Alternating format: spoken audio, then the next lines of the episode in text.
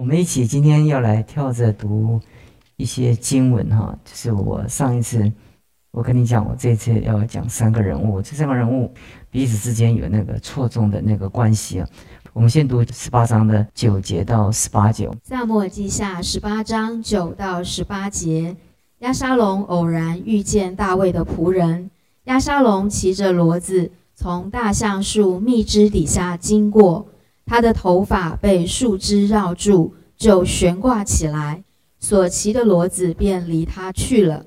有个人看见，就告诉约押说：“我看见押沙龙挂在橡树上了。”约押对报信的人说：“你既看见他，为什么不将他打死，落在地上呢？你若打死他，我就赏你十舍克勒银子，一条带子。”那人对约押说：“我就是得你一千舍克勒银子，我也不敢伸手害王的儿子，因为我们听见王嘱咐你和亚比筛并以太说：你们要谨慎，不可害那少年人押沙龙。我若妄为害了他的性命，就是你自己也必与我为敌。原来无论何事都瞒不过王。”约押说。我不能与你流连。约押手拿三杆短枪，趁押沙龙在橡树上还活着，就刺透他的心。给约押拿兵器的十个少年人围绕押沙龙，将他杀死。约押吹角拦阻众人，他们就回来，不再追赶以色列人。他们将押沙龙丢在林中一个大坑里。上头堆起一大堆石头，以色列众人都逃跑，各回各家去了。亚沙龙活着的时候，在王谷立了一根石柱，因他说：“我没有儿子为我留名。”他就以自己的名称那石柱叫亚沙龙柱，直到今日。我们再跳到呃三十一节，三十一节，呃，我们一直读到十九章的第十节，来请。武士人也来到，说有信息报给我主我王耶和华，今日向一切兴起攻击你的人给你报仇了。王问古士人说：“少年人亚沙龙平安不平安？”古士人回答说：“愿我主我王的仇敌和一切兴起要杀害你的人都与那少年人一样。”王就心里伤痛。上城门楼去哀哭，一面走一面说：“我儿压沙龙啊，我儿，我儿压沙龙啊，我恨不得替你死。压沙龙啊，我儿，我儿。”有人告诉约押说：“王为压沙龙哭泣悲哀。”众民听说王为他儿子忧愁，他们得胜的欢乐却变成悲哀。那日，众民暗暗的进城，就如败阵逃跑、惭愧的民一般。王蒙着脸，大声哭嚎说：“我儿押沙龙啊，押沙龙，我儿，我儿啊！”约押进去见王，说：“你今日使你一切仆人脸面惭愧了。他们今日救了你的性命和你儿女妻妾的性命，你却爱那恨你的人。”恨那爱你的人，你今日明明的不以将帅仆人为念。我今日看明，若亚沙龙活着，我们都死亡，你就喜悦了。现在你当出去安慰你仆人的心。我指着耶和华起誓，你若不出去，今夜必无一人与你同在一处。这祸患就比你从幼年到如今所遭的更甚。于是王起来，坐在城门口。众民听说王坐在城门口，就都到王面前。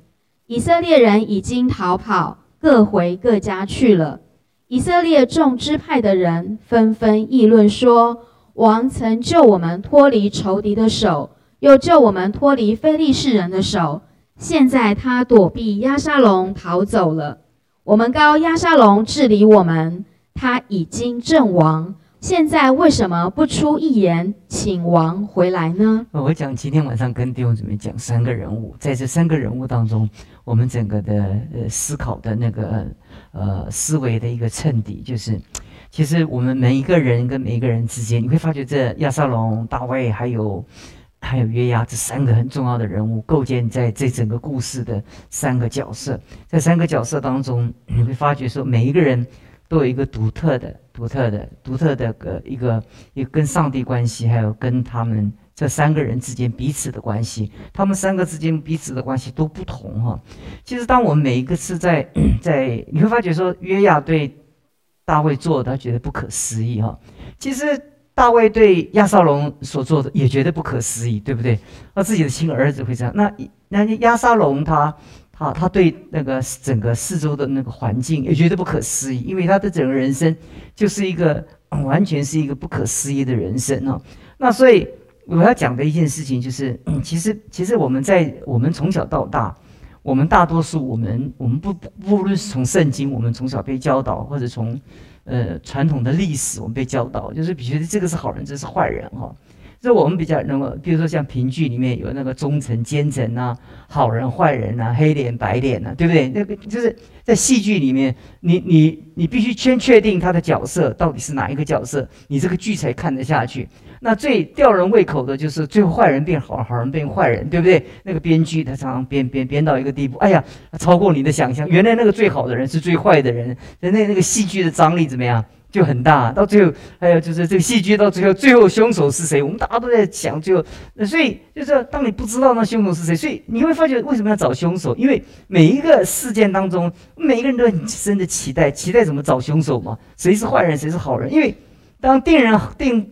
定位好人跟坏人的时候，我们才知道怎么看这个戏啊，我们才怎么样的投入我们的情感里面。那到最后，我们发觉，如果我们确定谁是好人，我们的情感就会随着那个好人，就希望好人不要死，坏人早一点死啊。到最后，如果好人被被打趴在地上，我们就很纠结。所以每一部戏，不管东方跟西方，都是好人会被打得半死，几乎要死了，到最后反败怎么样？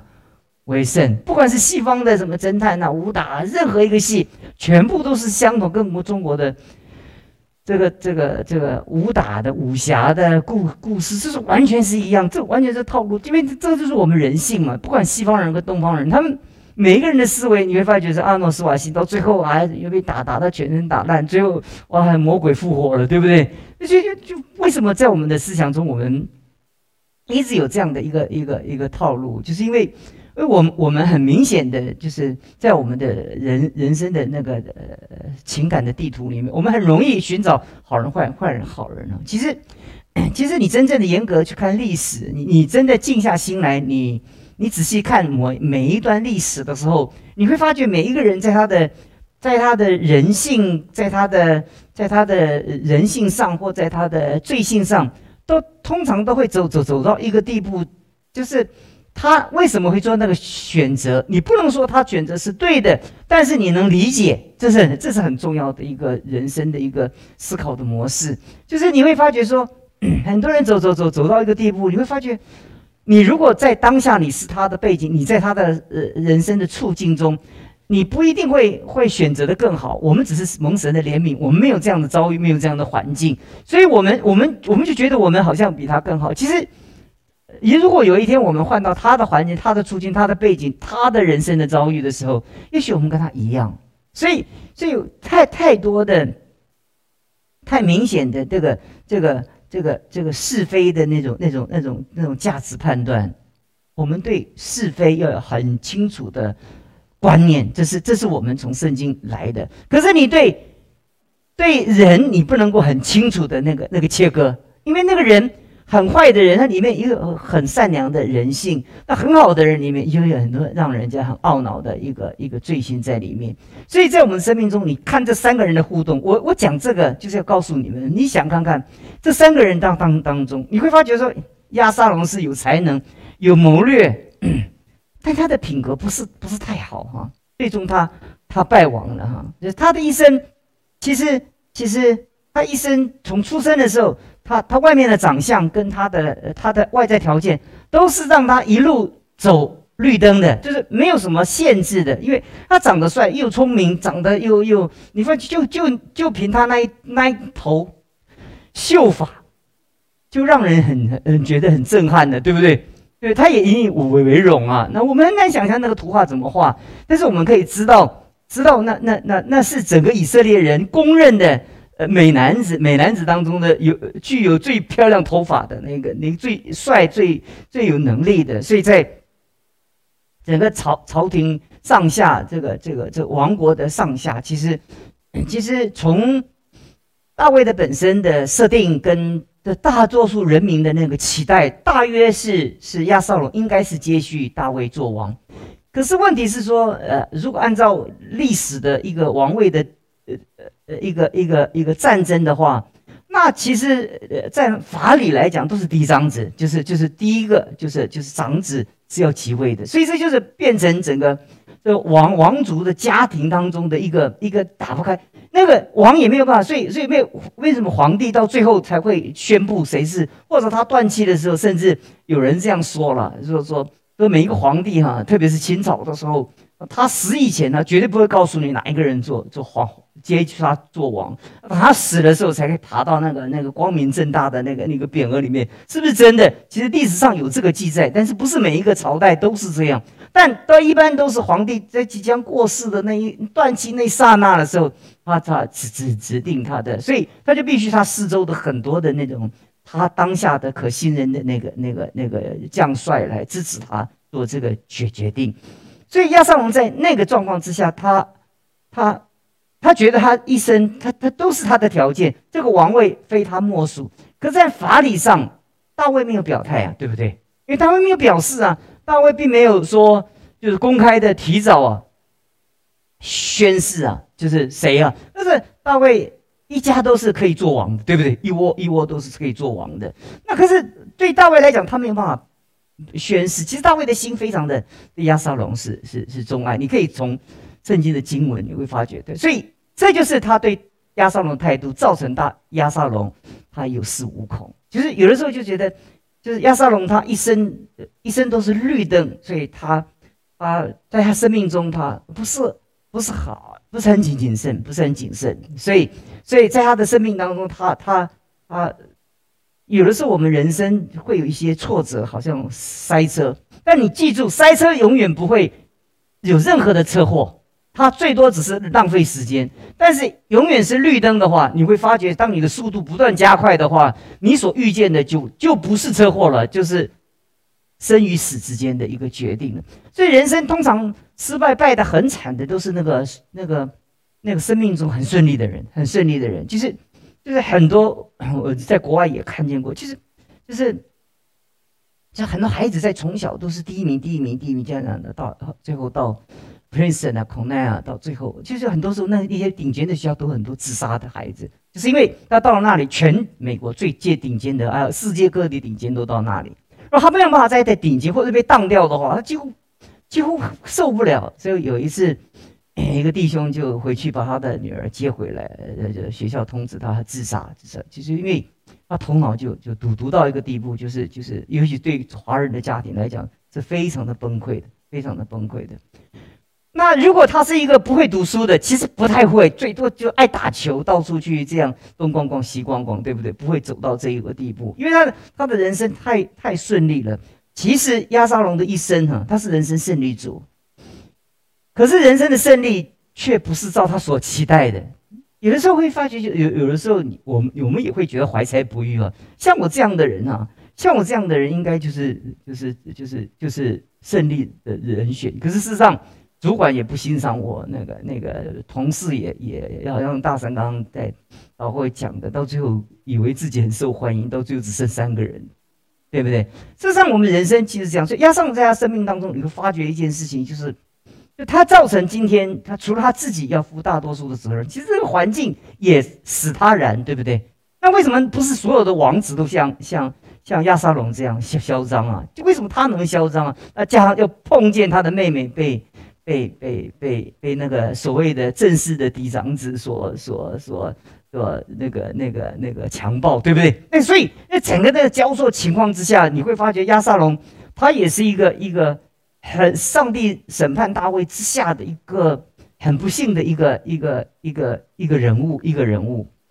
那你碰见碰碰见那个那个你接着你看碰见约亚呢？约亚一生跟随大卫哈，在乌利亚事件的时候，他看见大卫真正的人性的败坏的那一面，对不对啊？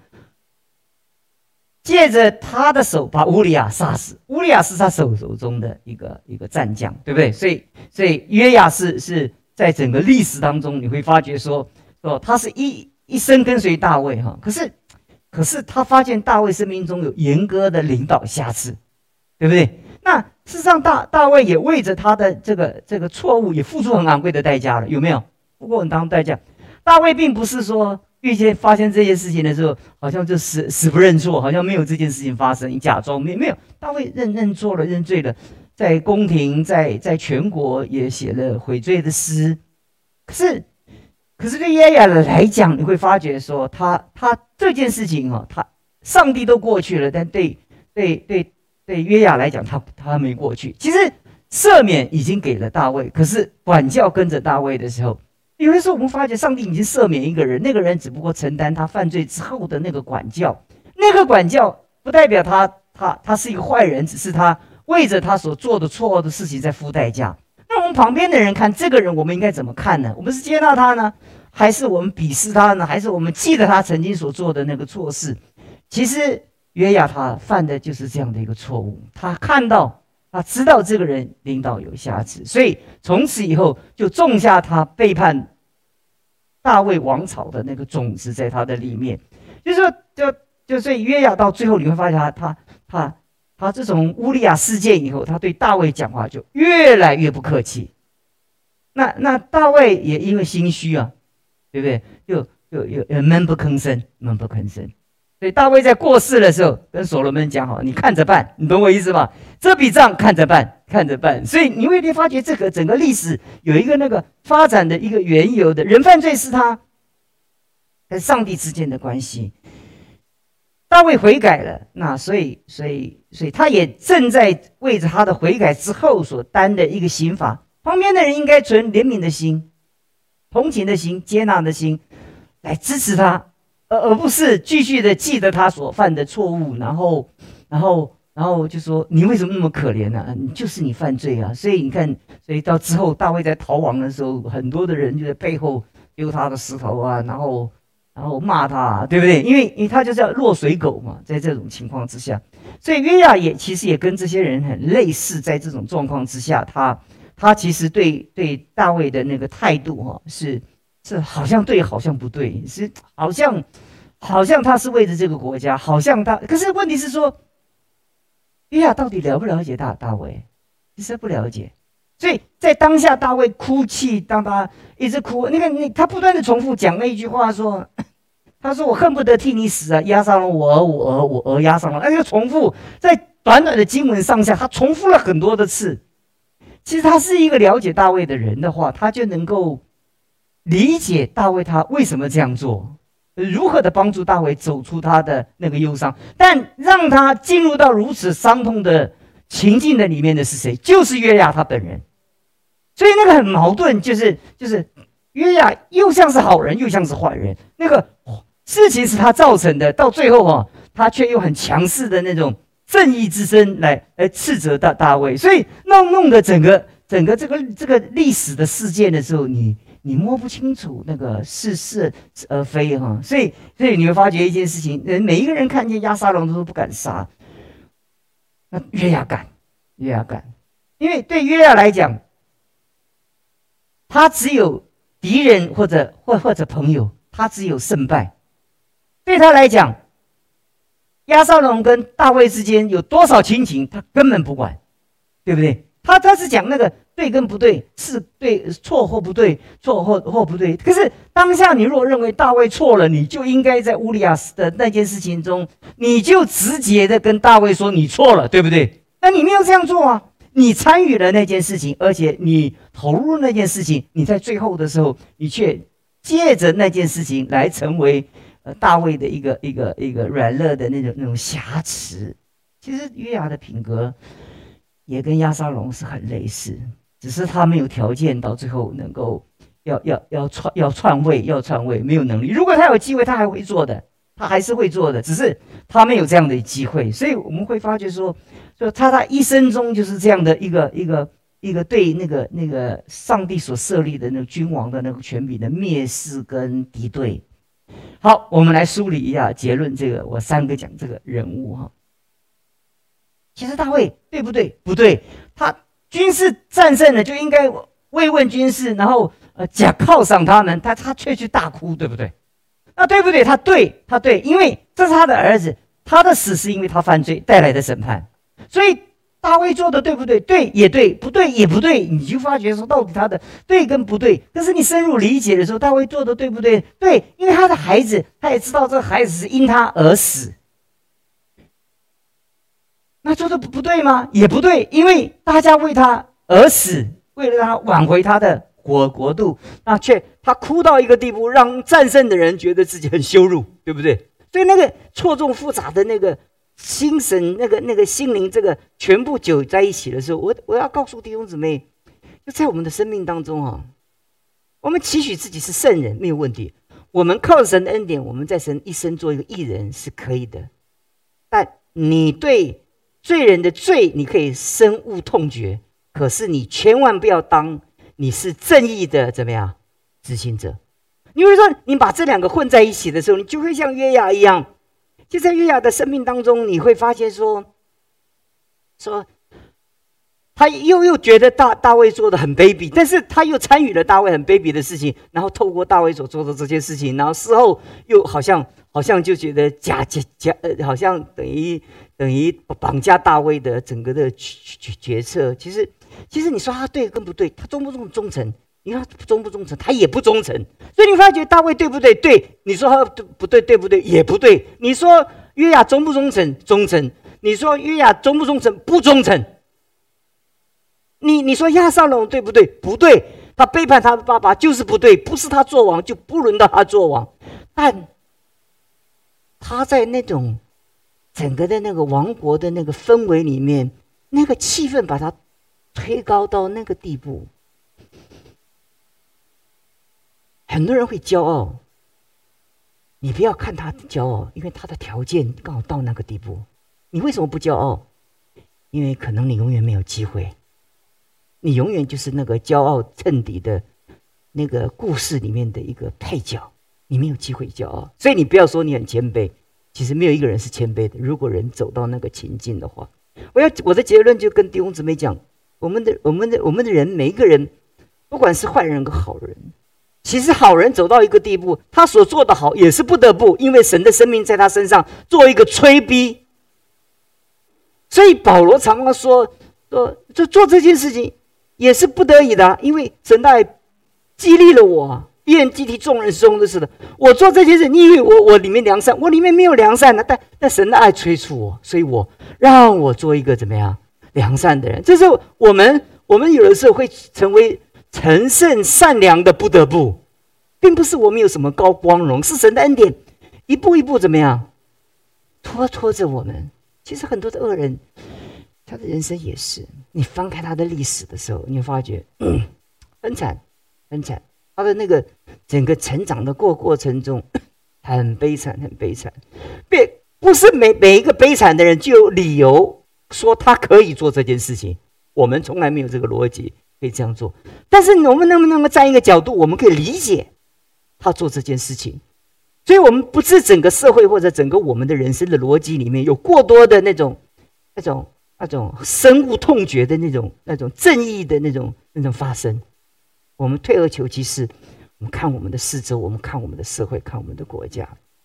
我们常常会觉得美国很坏，或者呃中国很坏，然后或者执政党很坏，或者在野党很坏。其实我们通常他在在不同的媒体中被创造了那种对错是非的那个概念。其实很多时候你会发觉说，当当这个人在这个位置上的时候，你就说为什么换做了，就是就是就是就是。位置换了，脑袋怎么样？其实位置换脑袋一定要换，这是很合理的，对不对？我们在讲的此一时彼一时嘛？这个是非常合理嘛？你难道你人生从来都没有此一时彼一时吗？是不是？可是有的时候我们我们看别人的时候很容易啊，我们我们很容易把别人过去所说的每一句话都拿起来对比啊，然后就说你没有照着你的话做啊。孩子不是就常记得爸爸妈妈的话，你不是以前说过吗？你怎么现在没有兑现呢？就是很多时候，就是有的时候我们会觉得说，就这种这种思考的模式，我要讲的就是我结束要讲的就是，就是让我们宽大一点。就是对罪，我们从来没有说我们可以妥协，但有的时候我们的态度并不是对罪，而是对罪人。所以在这种情况之下，那个那个我们在我们的生命当中的时候，你会发现这个人生命就到不了这个地步，就是那那你要想办法是让他生命到一个地步，而不是说他有多坏。所以有的时候我们在以前牧会的时候，就会就觉得教会就是一个门槛。这个圣人的门槛就是，如果到不了这个地步，你就不能进来，不能进来。那上帝是救好人，不是救罪人。因为到了教会里来的，他基本上啊，先天的条件就会就会比较好。那我们就比较没有机会，让我们在神的面前，我们有像耶稣一样，他他怎样的对税吏。罪人，他怎样对世人？他那个心是，他从来没有觉得那个行淫的妇人做的是对的。但他问他一句话：“没有人定你罪吗？”他说：“没有。”他说：“我也不定你的罪。”宽恕就是不定罪，完全的接纳。耶稣的宽恕接纳的代价冒险度高不高？非常高。你怎么知道这个这个这个这个这个女人或者那格拉森的那个被鬼附的那个回去以后才做些什么事情呢？但耶稣就能够在信心的里面宣布宽恕跟接纳。我们不像耶稣，我们大概没有那么大的度量。那事实上，在我们四周的人，有太多的人需要我们宽容跟接纳。事实上，我们。我们我们如果有更大的宽恕跟接纳的时候，你会理解一件事情，那种那种教会的那种那种爱的那宽容跟包容的那个氛围，才能在教会中慢慢的滋长跟成成长。就是在在我们当中，我们最困难的讲这件事情的时候，你怎么当中切一条线？这就是这就是上帝正义的标准。但是上帝慈爱的一面呢？我们好难，对不对？我们一要不就是包容到一个地步，我们就跟罪为伍；要不是功利到一个地步，我们就杀死罪人。不但杀死他的罪，罪他杀不死，但是我们把罪人怎么样杀死了？所以就是跟我们智慧，永远在我们生命中，我们找到那个 balance，就是就是那个平衡点。有时候有的时候在我们生命中，我们如何的？当你越来越心胸宽大的时候。你能包容人的时候，你通常你会慢慢的了解你自己。那个自以为意的人哦，他最大的悲哀哦，你知道是什么呢？他从来不认识自己的本相。他只有一件责任，就是定罪别人。但是自以为是或者自以为意的，对，是对法法利赛人跟文士，他们最大的悲哀啊。